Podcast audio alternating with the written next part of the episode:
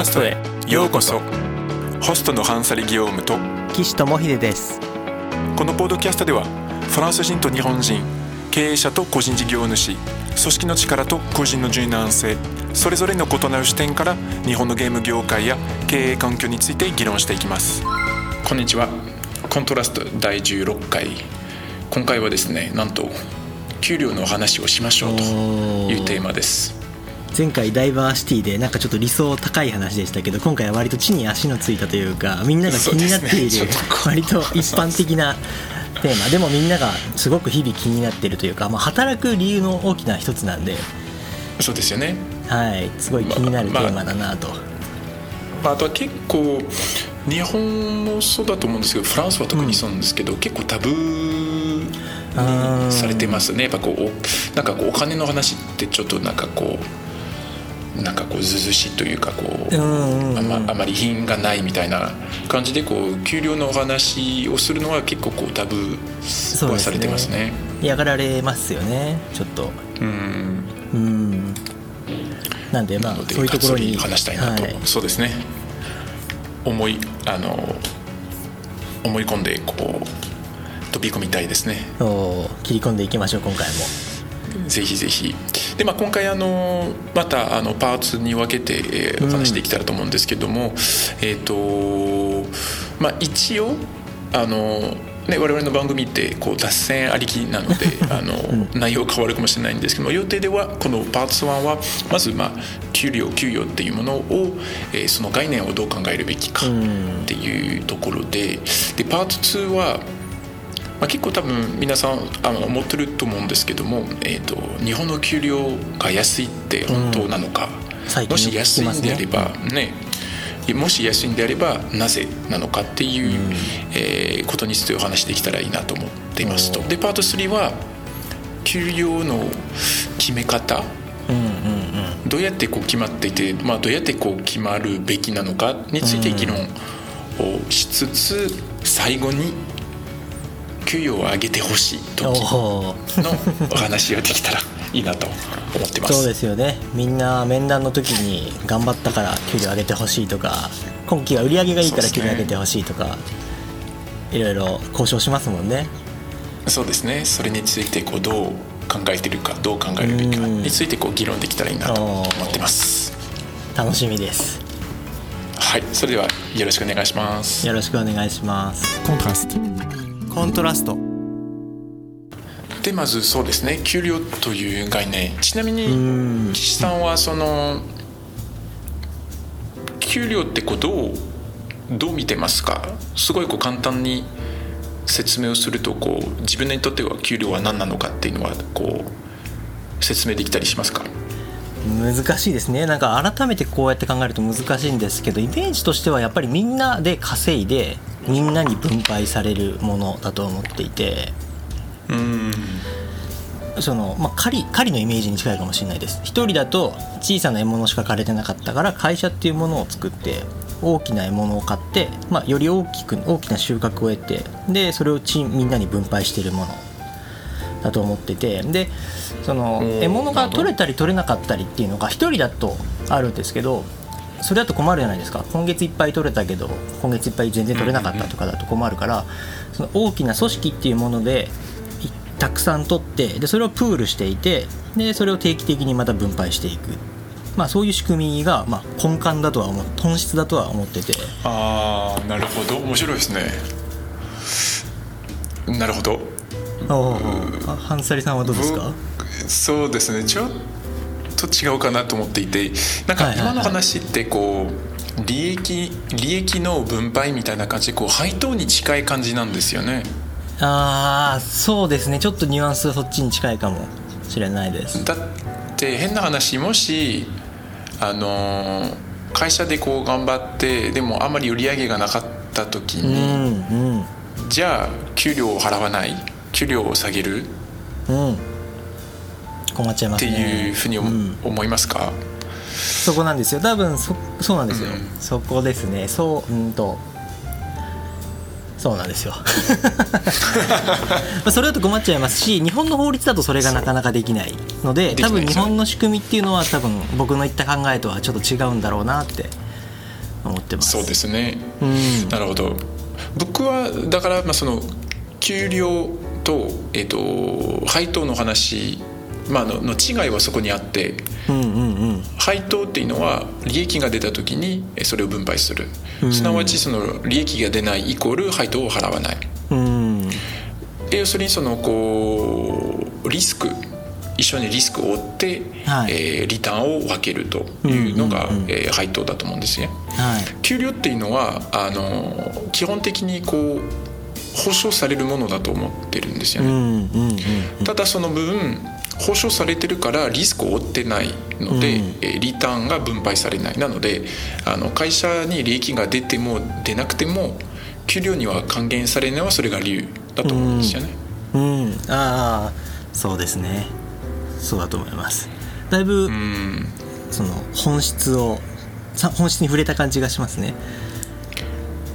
そうですね、うんまあ、なのでその例えば利益が出たからって言ってじゃあ給料上げてほしいっていうのは実はあまりこう理屈には合わないんですよ。そうなんですよね。それって配当の考え方だから給与とはちょっと違うよねっていう話になるんですよね。そうですね。その例えばリスクをリスクを負ってるから分配してほしいっていうのは分かります。だってリスクっていうのはそのあのーまあいつもこうその時間っていうね貴重な資源の話はしてるんですけどあの仕事ってやっぱこうその人間にとって一番貴重な資源である自分の時間を与える代わりにえ給料をもらうわけですよね。うんうんうんなのであのそのリスクっていうのは例えば給料じゃなくてその配当であればあのその時間を与える代わりに、えーお金、まあ、何か見返りが入ってくるかどうかは保証されない。うん。ということになるので、えーまあ、だから会社がそれそれでうまくいってすごい利益が出た時に、まあ、そのリスクに、えー合う、えーリターンあを得ることができるというのがまあすごい数字はと取ると思うんですけど給料の場合だとあのーまあ、会社その株主とかそういう、えー会社にまあ投資してる人たち。うん。要するにその会社っていうものはあの資源をうまく使って、えーもっと資源を生み出すっていうものなんですよね。うんでその一つのインプットだからインプットにレバレージをかけてもっと大きなアウトプットを生み出すっていうのはまあ組織なんですね。で会社のメリットの一つっていうのはえー一人でやるよりは、えーそのまあ、例えばそれぞれ違う専門性の人を集めて、えー集めることでもっと大きなレバレージをつが作れると。うん。いうことなんですね。でその一つのインプットっていうのは、まあ、一つは、えー出資ですね。その会社を作った時の資金うん。がその一つの資源だと思うし、そのレバレージを作るっていうのはそそのいろんなものがあるんですよね。例えばソフトウェアを作るとかプラットフォームを作るとか、あるいは、えー、と知名度実績を作るとかね、そのいろいろあるんですけどそこにどうしてもコストがかかる。うんうんので、えー最初はこう利益が出ないかもしれない。そのレバレージが出来上がるまでえーの期間コストっていうものは誰かが負担しなきゃいけない。うん。でそれが、えーまあ、一つの、まあ、資源が必要だと。いうことでその最初にそこに投資した人たちがリスクを負っているとか負っていた。からその仕組みができてレバレージができてそれからそこから生まれた利益っていうものに対する、まあ、リターンを得られると。うん。でじゃあ給料ってどう考えるかっていうと基本的にこうリスクを取っていなくてまあレバレージの一部にはなっている。うん。だから自分が加わることであの会社があの、うんまあ、動くんですけどえっ、とただ自分がそのこうまあ歯車じゃないんですけどそのシステムのこう一部であってその一部であり、えーながらまあそのある代わりに、えー安定的な収入を得られる。うん。というのがまあ給料だと思うんですね。そうですね。いや本当そうだと思います。なんかいろんなことに納得しながら聞いてました、うん、あよかったです。いやそうなんですよね。だからまあすごいよくできた仕組みだしその通りだと思うし、結局最初にリスクを取れるお金持ちがお金持ちになれる仕組みだしその なんだろう。リスクを取れない労働者っていう人たちが幸せになれない仕組みの理由もちょっとよくわかる、まあ、そうですね。仕組みですよね、まあ、ちょっと本給料の仕組みからは話からはちょっとずれちゃいますけど、まあ、まあそういうものなんだよなっていう感じしますよね。いやでも結構実はそれがあの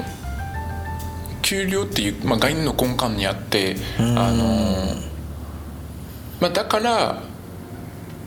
普通の従業員っていうのはいくらこう頑張ってもいくらそのこうなんだろう会社がうまくいったとしてもおか会社が従業員をお金持ちにしないんですよ。そうなんですよね。今の流れというか今の仕組みだとそうならないですよね。ならないんですね、うん、なぜかというとやっぱこうそのリスクを負ってないというかそのまあ負ってないとみなしてるからなんですよね、まあ、だから例えばスタートアップとかあのはそこが違っていてスタートアップっていうのは場合によってこう本当に安定的に仕事を、まあ、長期的に仕事できるかわからないから、うん、そこに、えーと、使った時間が、まあ、いろいろ機械損失があるわけですよね。ね。うん、だからまあ給料はもらうんだけどもしかしたら潰れるかもしれないから、うんうん、えー、その他の会社だったらもっと安定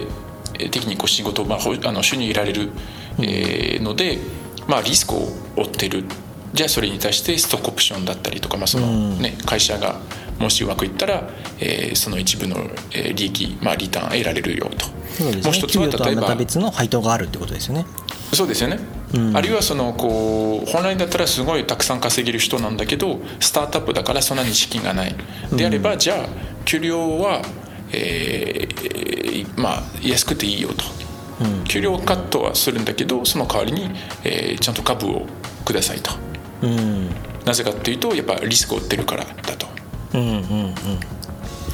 という考え方はあると思うんですね、まあ、ただ大手とかだとなかなかそれがないですよね。そうなんですよね。やっぱりそれってベンチャーとか、まあ、本当にメンバー一人一人がリスクを背負ってくれていると経営者が認識しているようなシーンじゃないとなかなかそういうストックオプションとかは当たらないですよね。うん。うん、そうなってくるとじゃあやっぱりそのストックオプションとかがもらえない会社大手とかっていうのはやっぱり社員に対して保証っていうもの安心とか安全とか長期的な雇用っていうものを保証するからこそまあその給与っていう形で関係性を作ってるってことですよね。そうですね。である意味それもまた面白いんですけどある意味会社って給料を払うことによってリスクを負ってます。逆に、うんうんうん、売り上げがなくても毎月払わなきゃいけない。そうそう払わなきゃいけない。利益が出なくても売りあの給料を払わなきゃいけない。そうですね。そその従業員があのきっとこう貢献してくれるであろうっていう、えー、期待を持って、えー、払ってるわけなんで、まあ、そういう意味ではこうリスクを負ってるという、まあかんまあ、考え方もあるかなと。なるほど。あそこも面白い話ですよね。結構いろいろ喋れそうな感じがするというか。そうですね、そこで、まあ、うん、あどうぞどうぞ。あいいえどうぞどうぞ。なんかそこその固定費を払い続けるというリスクを背負ってて、まあ、一定の稼働を期待しているからっていうのを言い出しちゃうと言い出しちゃうとというかまあ強く言い出してなんかその従業員の査定を悪くし低くしたりとか、まあ、解雇とかにつながってくると、うん、結局じゃあ従業員がリスクその取らなかったっていう話ってどこに行っちゃったんだっけ？ともなるんですよね。塩梅の話だなと思ってて。ああなたの働きは期待に満ちてないので給与を下げますとか雇用を切りますみたいな話が結構容易に出てきちゃうと結局社員としてはリスクになるわけじゃないですかそれって。そうですね。そうなんですよ。だから結局僕はなんかいまいち大手のその、社員を続けられなかった理由ってそこだと思っててなんか大手ってストックオプションは発行されないリスクがない従業員っていう立場でありながら実は結構リスクにさらされてると思っていてだったら、まあ、フリーランスであったりベンチャーとか行ってストックオプションとかもらって給与じゃなくて配当をもらった方がまあなんか良いのじゃないのかなって思僕は思っちゃって、だからあ、えっとあそれがいいっていう話じゃなくてなんで大手はちゃんとそういう給与っていうものに対してちゃんとその社員に対してなんだろう約束というかリスクを下げる取り組みとかをしないと、まあ、従業あ大手である意味ってあんましなくなっちゃうよなっていうのを今話してて思いました。でも例えば日本とかだとその大手特特にはそうなんですけど人の解雇ってよっぽどのことがない限りほぼ不可能なんですよね。そうなんですよそうなんですよ、まあ、だから、ま、そういう意味では、うん、あなんだろう結構理にかなってるとも思ってますまあ、解雇ってなかなかないですからね、うん、解雇はなかなかない。であとはもっと言うとあのその関係性って結構非対称的であの、うんうん、逆に従業員っていつでも辞められるんですよね。そうなんですよね、まあ、それもありますよね。だ,、うん、そう。だから本当に逆に会社がすごいリスクを負っていてあの優秀な人がやっと入った育ててあすごいこう貢献してくれるようになったあやっと利益出るようになったって言ってあ辞めちゃったみたいなそうですね、まあ、それも会社としてはリスクだし辛いところですよね辛いところなんですよね、まあ、それもあってやっぱこう非対称的な関係になってるからこそまああのー、まあ、結果として利益の分配とかもあの非対称的にはなってるんですよね。うんうんうんうんそうだと思います。うん、なんか見えてきますねいろいろ。そうですね。まあなのでそのまあ、それが一つの概念で、うん、だから給料はどこから来てるかというとそれは利益から来てはいないですね。なるほど。なるほど。利益から来てなくてあのー、給料は、まあ、会社からしたら経費なんですね。コストなんですよね、うんうんうん、なのでコストをかけてそのコスト以上の、えー、売り上げを作ろうとするなので、えーと、レバレッジをかける、えー、ための、まあ、その一つの歯車ってことになっちゃうんですよね。っていうことになるんですね。なので、その給料っていうのは会社が思うその歯車の価値ですね。うんなるほど。対価です。はい。最初に自分が言ったものとだいぶ違いましたけど、うん、話を聞いててなるほどなって思いました。だから僕は給与あまあその自分の感覚だと利益配当みたいなイメージがあったので、ハンサリさんの話を聞いてそことズレがあったんですよね。でそのズレがやっぱり自分が会社員やっていく上で感じてたなんだろうモヤモヤするポイントの一つだったのかなっていうのを今思いましたね。うん。すごい納得しました。でおそらく岸さんはある程度リスクを負っていいと思ってたからだと思うんですよね。そうですね。それもあると思います。うん。あの逆にうまくいったらリターンをくれと。だから別に、ね、あの不景気だったら給料下げてもらっても構わないしもう倍によって払わなくていいからあのでもうまくいったらちゃんとその利益を分配してほしいっていう多分スタンスだったんでしょうねきっと。そうですね。そういう感覚はありましたねまあ、あと本当にそのプロジェクトにコミットする。従業員としてのラインの範囲で頑張るっていうよりは、まあ、そのラインを超えることがあったとしても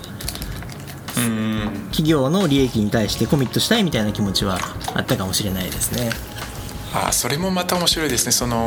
コミットのラインってとこなんですよね。そのそれがこう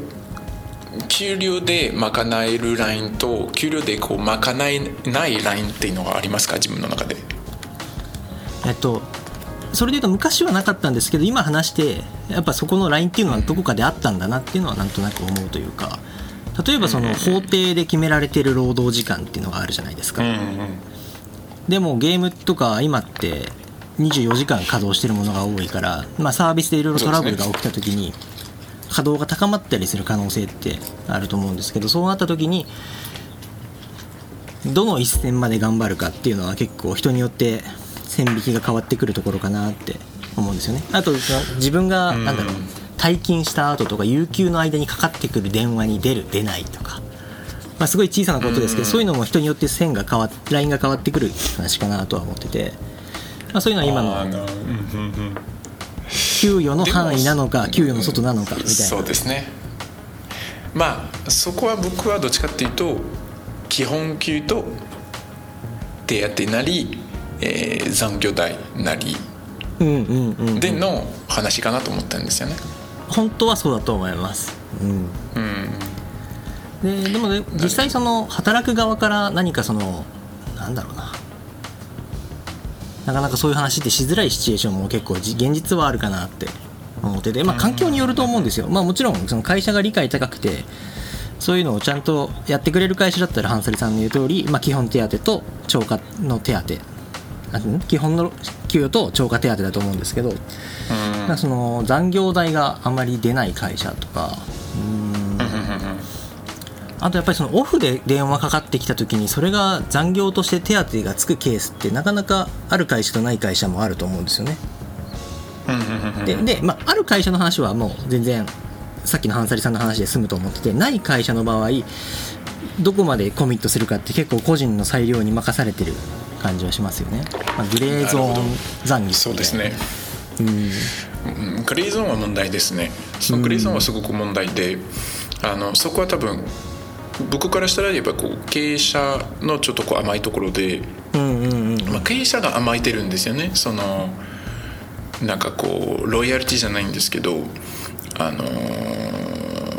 なんかこう給料払ってるからそれぐらいやってくれとかっていうのは僕はちょっとありえないなと思っていて。うんそうですね。